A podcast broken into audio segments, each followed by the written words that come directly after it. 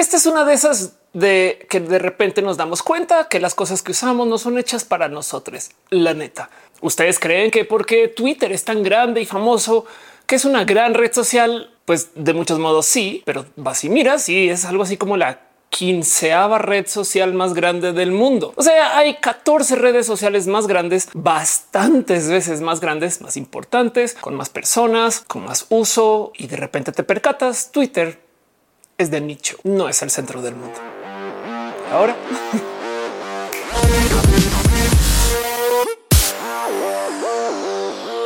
Ofelia, ¿por qué nos traes Twitter aquí a la sopa?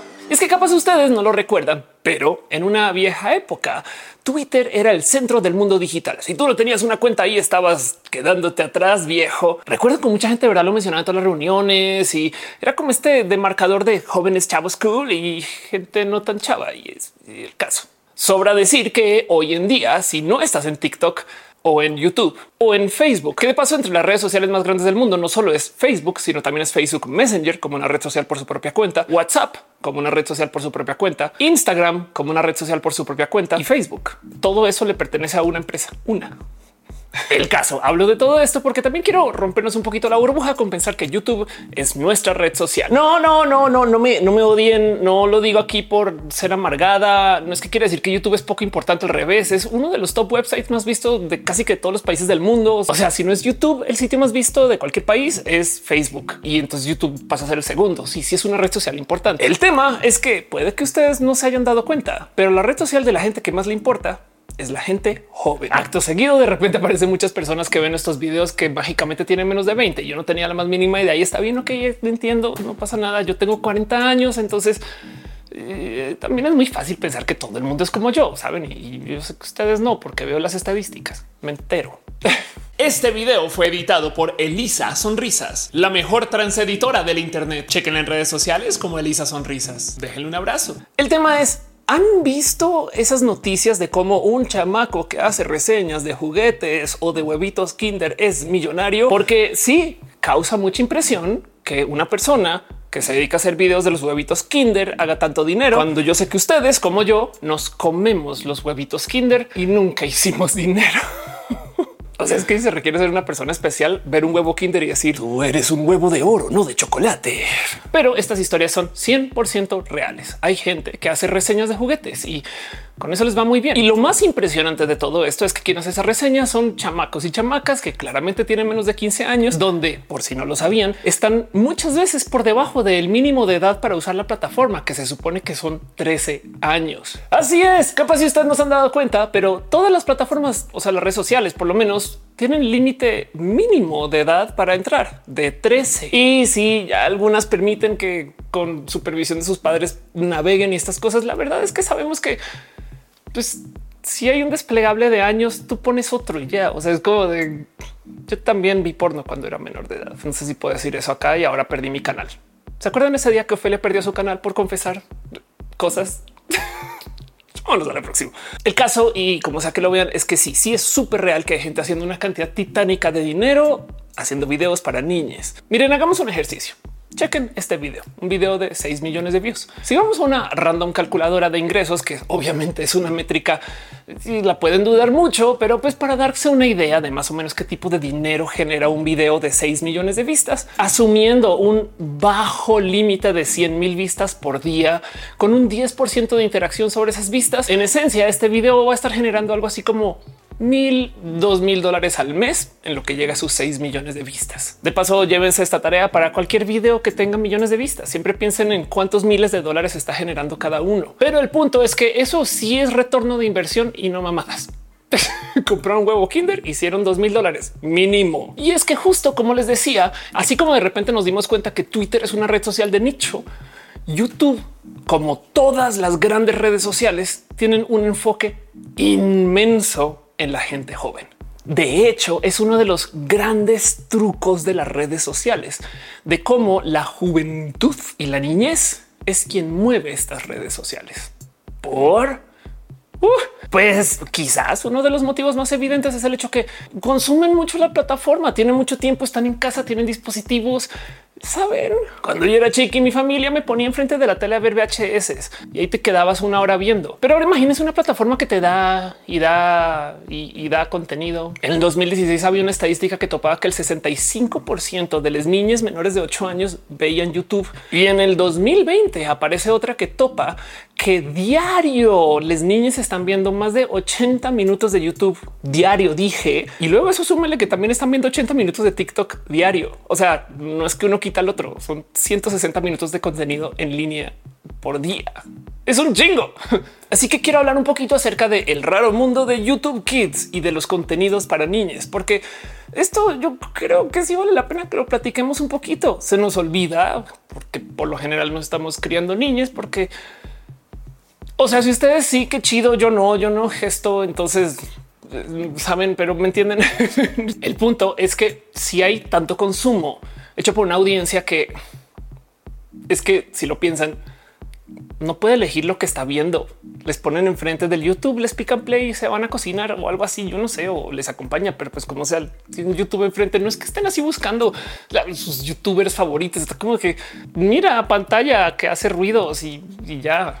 Pues para esta audiencia en particular, pues por supuesto que va a aparecer gente que va a hacer contenidos raros, que además vivimos en la era de la síntesis de medios y se pueden hacer extra raros. Para fines de este video les quiero recomendar una TED, no TEDx, TED que habla del tema en un análisis que resultó publicado como TED en el 2018 acerca de estos contenidos en general. Ojo que en este caso en particular es importante saber que esto fue en el 2018, porque en el 2020 cambiaron las cosas un poco, pero mucho de esto todavía está ahí presente. Y es que el tema de los contenidos generados para niñas es que es raro y difícil y sobre todo pues tiene dinámicas que para entender qué tan diferentes son de los videos entre comillas normales como este. Chequen, por ejemplo, los videos más vistos para niñas. Son todos musicales y son todos como de índole eh, sin derechos de autor o con derechos raros. hay algo ahí que hablar, pero son esos videos que ya conocen. El Baby Shark, el Johnny Johnny Yes Papa o el de los deditos de la familia, que si ustedes tienen niñas, o conviven con algún niño en su casa o familia, ya saben de qué estoy hablando. Y por supuesto que al existir estos videos y ser tan famosos, existen entonces copias de estos videos generados por quién sabe quién, para quién sabe qué. Es que hay y hay y hay de estos videos y a veces se nota que están hechos por personas que de verdad te preguntas el yo no sé si tú deberías estar cerca a una compu haciendo estas cosas o igual y sí, pero qué haces mostrándole esto a niñas? Me explico como que chequen, chequen esa TED es en esencia mucho lo que voy a mencionar hoy, pero es que hay que hablar de esto porque esto impacta mucho el cómo hace el futuro de la gente que consume el Internet. La neta, ¿cuál es el problema? Pues que estas redes sociales están permitiendo este contenido para gente menor de edad que en últimas podemos decir es gente bastantes veces más impresionable o gente que pues, no se le está enseñando otra alternativa. Y además vale la pena decir que pues hay algo roto ahí del saber que se están lucrando de esto que está tan roto. En el 2020 se completó la publicación de una ley que se llama COPA acerca de la protección de contenidos para niñas en las plataformas en línea sobre una propuesta que comenzó en los noventas y que se haya publicado en el 2020. Dice mucho acerca de cómo hasta entonces no era tan problema o más bien no se había discutido tanto. COPA le costó un dineral sote a todas las plataformas. En esencia lo que dijeron es hey, plataformas de la web, ¿qué hacen rastreando ustedes a las niñas? Y tiene todas las razones. Imagínate, tú tienes 9, 10 años, o bueno, ok, 13 años. Sí, sí es raro que las plataformas estén fijando en quién eres, a dónde vas, en qué navegas, dónde estás, no más para mostrarte anuncios relacionados. O sea, de por sí es raro que suceda en alta edad, pero pues la gente joven da un poco de ella, esta gente vulnerable, saben, sobre todo la desinformación y no sé, o sea, sí creo que en fin, como respuesta para Copa, YouTube limitó la cantidad de rastreo que se puede hacer sobre los contenidos hechos o publicados para niñas. En esencia, si tú subes un video y dices si esto es para niñas, no puedes tener comentarios, no puedes tener nada que venga de índole de lo social, porque entonces ya se sabe quién está hablando a quién, que está bien, porque entonces no se le acercan a las niñas tantas personas o, les dejan mensajes así súper sospechosos. Y sobre todo los anuncios no se pueden enviar directamente a niñas, que de por sí ya suena cruel, aunque se hace también la tele por cable, pero pues es que en YouTube nadie se fija en los anuncios que se están subiendo, menos que ya sean, o sea, que el algoritmo diga y eso. Pero no es sino ver qué dice YouTube del tema acerca de lo poco efectivo que son estas medidas. Y lo digo porque primero que todos los contenidos de niñas siguen siendo una bomba en la plataforma con todo y sin interacciones. Imagínense cómo eran con interacciones. Y segundo, porque y con toda la razón salieron a decir, mira, tenemos un sistema para verificar que los niños se les muestren X, Y, Z de contenidos y que no tengan este tipo de acercamientos con otras personas, pero no podemos controlar que algún niño agarre un iPad del papá y se ponga a navegar o que nomás no haga login y se ponga a navegar. YouTube en ese caso le va a mostrar cualquier cosa a esas personas. Uno de los grandes dilemas, si lo piensan, es la utilidad de autoplay. Autoplay para la gente que no ve tanto YouTube, aunque estamos en YouTube. Autoplay es un sistema que te muestra un video relacionado al final de cada video. Y el problema para aquellos de ustedes que no saben de esto es que si tú dejas una serie de videos en autorreproducción, después de unas horas vas a llegar a locuras, porque, porque la verdad es que los videos relacionados ese algoritmo también vale la pena repasar. y pues ahora imagínense una madre que pone ahí un video de una canción toda bonita para su hija y luego se va a hacer cosas o está cerca supervisando, pero saben, o un padre que no, tiene como tanto control sobre lo que está consumiendo su chiqui. Eh, luego de una hora de ver contenidos en YouTube, pues por supuesto que la autorreproducción puede poner casi que cualquier cosa siempre y cuando no esté vetada. Entonces, si tú haces login, no funciona el sistema de autorreproducción. Escucharon bien si tú haces login. Así que todo lo que tiene que hacer un chiqui para no caer en esto es no hacer login, que es posible, suceda mucho. Cambiaron los contenidos después de Copa en el 2020, entrando el 2021, más o menos. Sí es verdad que si tú subes un video a YouTube y le dices que es para niños, YouTube se pone en modo alerta roja. Ey, oye, oye, oye, a ver, a ver, a ver, repasemos todo lo que acabas de subir. Eh.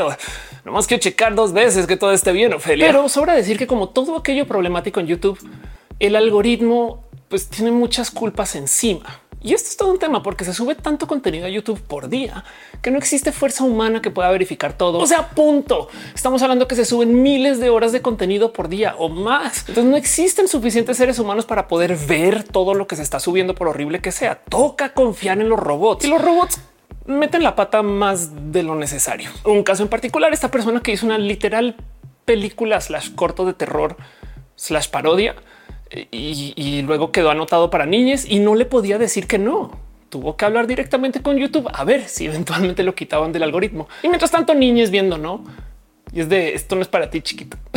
Así que esto es todo un tema. ¿Qué vamos a hacer con las redes sociales?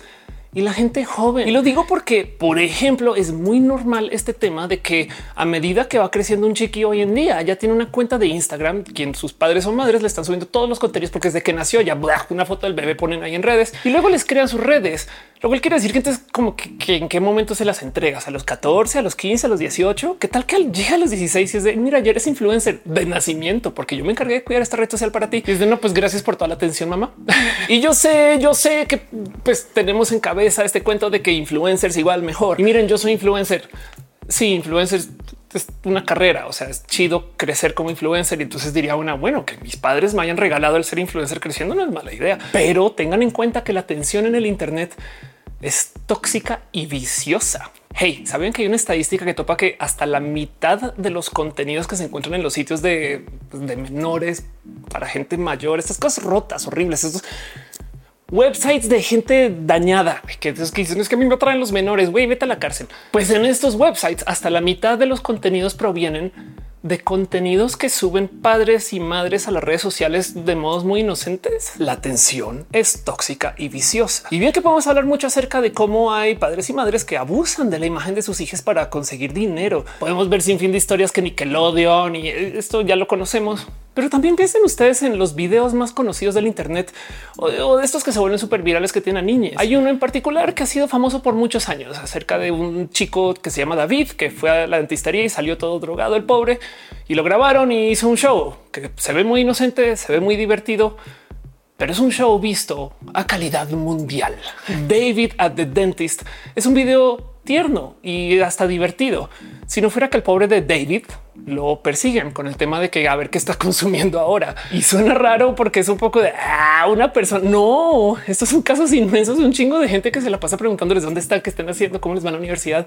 A, gente que capaz no se merece esa atención o no la quiere. O si nos queremos poner nuestro sombrero de gente extra moralina, podemos hablar acerca de un padre que literal está drogando a su hija para puntos en el Internet. No, o sea, también lo drogó para la dentistería. Pues no, o qué bueno que le dieron una anestesia, pero pero me entienden a lo que voy es a que estos videos virales de niñas haciendo maldades y cosas así, en esencia, es que no quiero decir abuso, pero no sé, la exposición y la fama es tendenciosa, es violenta, es agresiva, es tóxica y es viciosa. Y si tú le eliges como parte de tu carrera, como por ejemplo yo decidiendo ser influencer, bueno, pero si es al revés, que tus padres decidieron abusar de videos tuyos haciendo el ridículo para hacerse famosos, porque claramente a ti no te llegó eso hasta que ya tenías la edad para que la gente te persiga por eso que es un tema difícil y, no lo quiero solucionar, solo quiero decir es un tema difícil. Y, entonces ahora la pregunta es,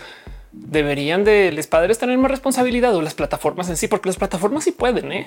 No sé, lo que sí les puedo decir es que los contenidos de niñas son un negociazo, porque es quien más hay, porque es que literal hay niñas que no le pueden dar next, que no pueden buscar contenido que sí les interese, que no pueden decirle a sus padres, Oye, ¿me puedes no poner eso que está aburrido? Yo prefiero salir a andar en bici. Aunque, hey, también vale la pena decir que vivimos una época donde salir a andar en bici es súper peligroso.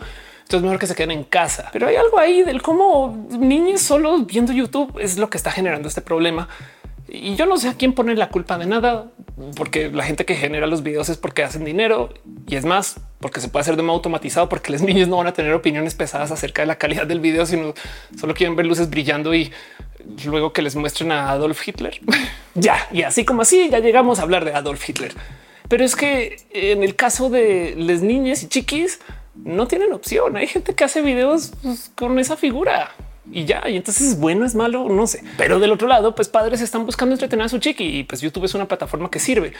Entonces hay muchos vicios por ahí pendientes, no más que esto sí es un tema, porque yo creo que sí hay que tenerle tan más de rigurosidad a la protección a chiquis. Espero que no sea solo yo. Bueno, claramente no soy solo yo, pero me entienden. es un negociazo.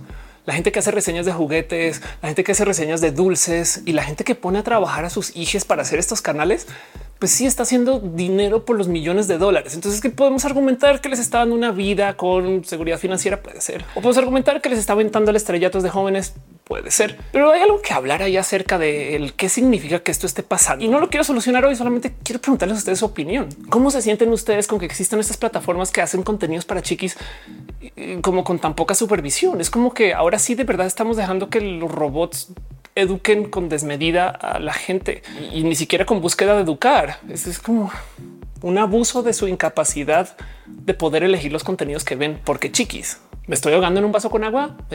No sé si también igual y yo estoy aquí ya como ya de mamá preocupona y la verdad es que todo el mundo está chido y no, yo creo que esto sí es grave. Porque además, de nuevo, la historia de YouTube Kids pues es una chisma. Hay mucha gente que se pregunta por qué fue eso de copa y qué le pasó a Google. Pues nada, siguen moviendo mucho dinero. O sea, estas personas siguen haciendo contenido de niñas para niñas y la red, pues si bien tiene funcionalidad limitada, es una red en varias. Por ejemplo, ahorita hay una cantidad de chiquis que se fueron a TikTok porque pueden y TikTok no está censurando tan bien como YouTube, por ejemplo. Qué ironía, no? TikTok, la plataforma de la censura, no censura chido para niñas. Es tan evidente esto de que TikTok se volvió la nueva plataforma para chiquis que nosotros que usamos TikTok lo sabemos. O sea, siempre ha sido así. De hecho, nosotras personas mayores de 25 que usamos TikTok siempre se nos daba este trato de hey, qué onda viejita que llegó aquí. Pero del otro lado también ya saben cómo es la cosa. Si TikTok hace algo y funciona, todas las otras plataformas la quieren copiar. Instagram quiere hacer una versión de niñez de Instagram. YouTube quiere ver si puede usar shorts en la sección de niñez, porque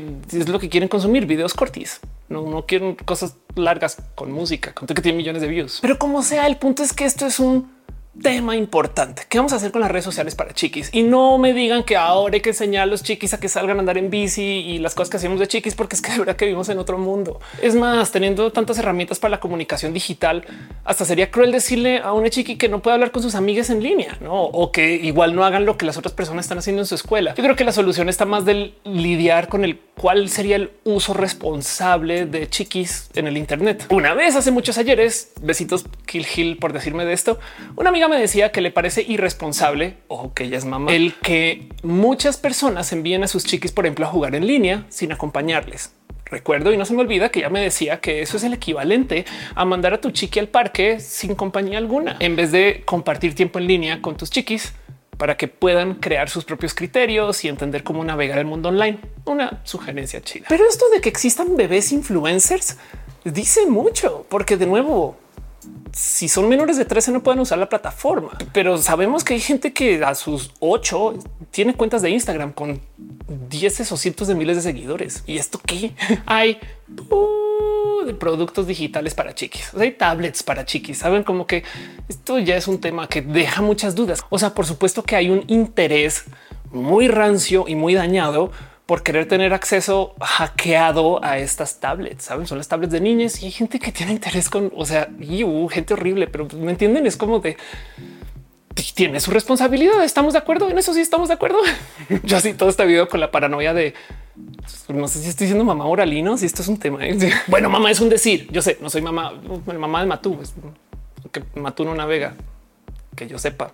Pero volviendo al punto de que la solución no puede ser un pues que salgan a andar en bici, tengan siempre presente que los niños de hoy son diferentes a cuando era nuestra época. Uno, la inseguridad y dos, miren, hay una cantidad inmensa de chiquis que se criaron ya en la pandemia. Sabían que hubo un problema inmenso cuando se acabó el pues por lo menos el encierro por la pandemia, donde muchos chiquis ya dijeron no es que yo no quiero salir de casa, no nos podemos quedar acá todos juntos como lo hicimos por dos años en familia. ¿A dónde vas, papá? ¿Qué es eso de la oficina? Yo no sé qué hablas. Esto es una realidad. Entonces, por supuesto que haber chiquis súper extra turbo mega digitales y es la única realidad que conocen. Entonces hay que negociar un poquito con él cuál es la mejor práctica para que usen el Internet. Y entonces de nuevo queda la duda del y deberían de ser las plataformas quienes dicen que es el buen uso o debería ser familias o las dos o ya de plano confiar en los chiquis porque pues es de ya güey, los papás están rotos, las plataformas solo quieren hacer dinero.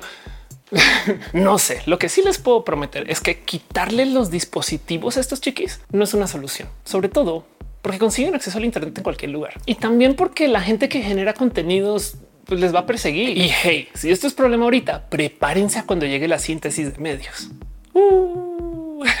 o sea, Dal y haciendo arte. Prepárense a que la gente ocupe estas inteligencias artificiales para que hagan videos para niños y perfectos para que los niños los vean más y cosas así súper porque de nuevo, que no se les olvide que el tema con los chiquis es que no tienen tanto control sobre qué se les está poniendo enfrente y a veces se les deja ahí el autoplay. Pero además porque históricamente esto ha sido todo un tema. En los 80 apareció una serie de impulsos e intentos de censurar los contenidos que ya se estaban generando sin el Internet. Había gente que declaró súper prohibidas un grupo de 15 canciones específicas que se llamaron las 15 sucias eh, o algo así, Filthy 15, una literal prohibición de un grupo de bandas y canciones que fue muy pública en su momento. Hey, Twisted Sister fue a declarar ante el Congreso y hablaron acerca de pues, cómo esto no se debe de hacer. O sea, lo que toca hacer es enseñar criterio, no simplemente decir hey, esto no existe. Pero el caso es que hablo de este impulso de censura por madres preocupadas, que creo que el grupo político literal se llamaba Mamás Preocupadas, quienes querían limitar el acceso a los contenidos a sus chiquis. Y entonces esto fue lo que llevó a que luego se creara esta como agencia de supervisión de contenidos para videojuegos que al día de hoy todavía existe. En ese entonces los juegos que llevaron a todo este caso a la corte fue Lethal Enforcers, Night Trap y Mortal Kombat con su cosa de sangre esa que tenía que la gente decía, hoy no, es demasiado. quizás para la época sí era demasiado. Es que hoy día también ya, ya, ya, ya saben. Pero el punto, el caso es que en los 80 se creó todo este impulso legal para supervisar el que es lo que se le está mostrando a chiquis. Y ahorita esto no existe tanto, pero porque la generación de contenidos es tan masiva que no hay cómo controlarla. Y las plataformas la intentan, pero a la par también pues hacen dinero de que se muestre lo que sea. O sea, su audiencia más cautiva son chiquis. Entonces, lo que causa más shock de toda esta historia es que no tenemos un presente histórico para decir que funciona el censurar o que funciona el controlar eh, o que no nos hace daño o que sí, porque esa es otra. Los videojuegos no nos afectaron creciendo, pero vemos estos videos y se un poco de yo creo que aquí sí hay algo. Digo, estoy hablando de los videos que son como de abuso del algoritmo. Pues no saben como que estos videos que muestran cosas así súper extra sangrientas o da un poco de o que están raros, pero los videos que son como de abuso de lo neurológico de chiquis y que no le pueden dar next o que no pueden opinar acerca de los contenidos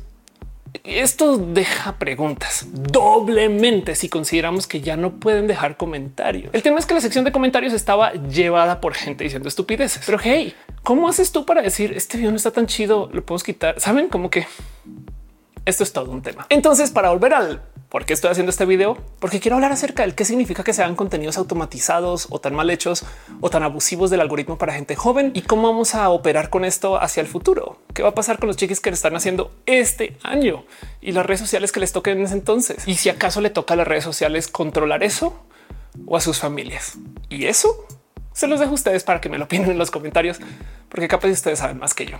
¿Alguna vez han visto un raro video para niñas en esta misma plataforma? Es más, pongan el enlace. Igual y se han topado con uno raro. Yo no sé.